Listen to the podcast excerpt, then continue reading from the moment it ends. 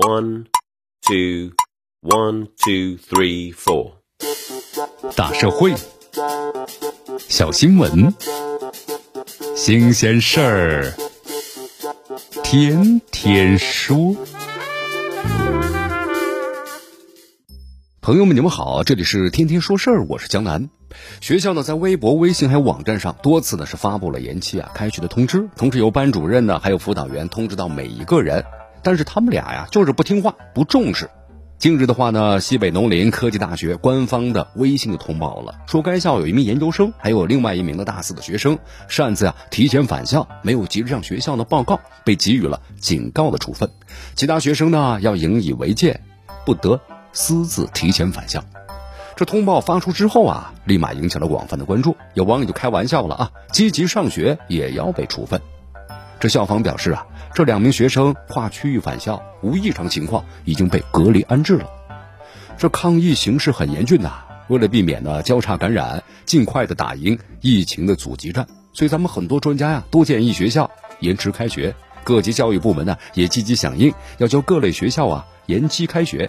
几乎所有的学校呢都是发布了通知，并强调要求学生啊不能够擅自提前返校，在家呢坐等开学的通知。这涉事高校呢同样如此。不但通过各种渠道统一通知，还由班主任、辅导员具体通知到了每一个学生。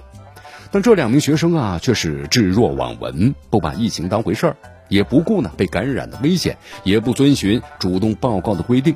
往小了说吧，这显然是违反了校规校纪；那往大了看呢，纯粹是给抗疫添乱呐。没有规矩不成方圆，那么有了规矩不执行，也成不了方圆呐。到头来，两人因为擅自提前返校被处分了，并非是小题大做呀。你看，这一来的话，接受处分的教训，可以让这两名学生增强自我保护意识，包括呢基本的规则意识。那么第二呢，也能够对其他的学生形成个警示了。这疫情防控需要每个人自觉配合，这可不是闹着玩的，没有那么多通融的空间。这警告的处分也算是罚当其责呀。那么与二人的违规性质匹配。可能有人会认为啊，积极上学不表扬也就算了，还要给处分，是不是挺冤枉的？如果没有发生疫情，提前返校的确是积极上学的表现，理当是表扬。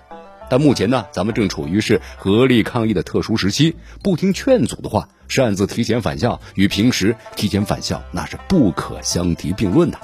要知道，这提前返校就意味着在返程的路上可能接触到大量的人员，这会增加沿途和进校之后的交叉感染的风险。咱们说到底啊，这疫情防控呢和每个人的身体健康都是呢生命安全息息相关的。这抗疫啊，不只是咱们政府部门和医护人员的事儿，也不只是疫情发源地的事儿，而是各地的人们都该有的自觉。防控疫情，人人有责。一个人不守规则，不配合疫情的防控要求，很可能会让许多医护人员的努力就白费了。宅而后定，定而后安呐。新型的肺炎危害不容小觑。非常时期，宅在家里那就是做贡献。这句话现在很流行，实际上呢是饱含了深意。作为咱们的学生，要严格听从安排，不给呢抗疫添乱。其实啊，就是一堂的规则意识课。不要以为擅自提前返校添的就是小乱，这疫情面前呢，要勿以添小乱而为之。要让其他的学生安心的返校，就该用自身的守规则为防疫抗疫做贡献，而不是拖后腿。这里是天天说事儿，我是江南，咱们明天见。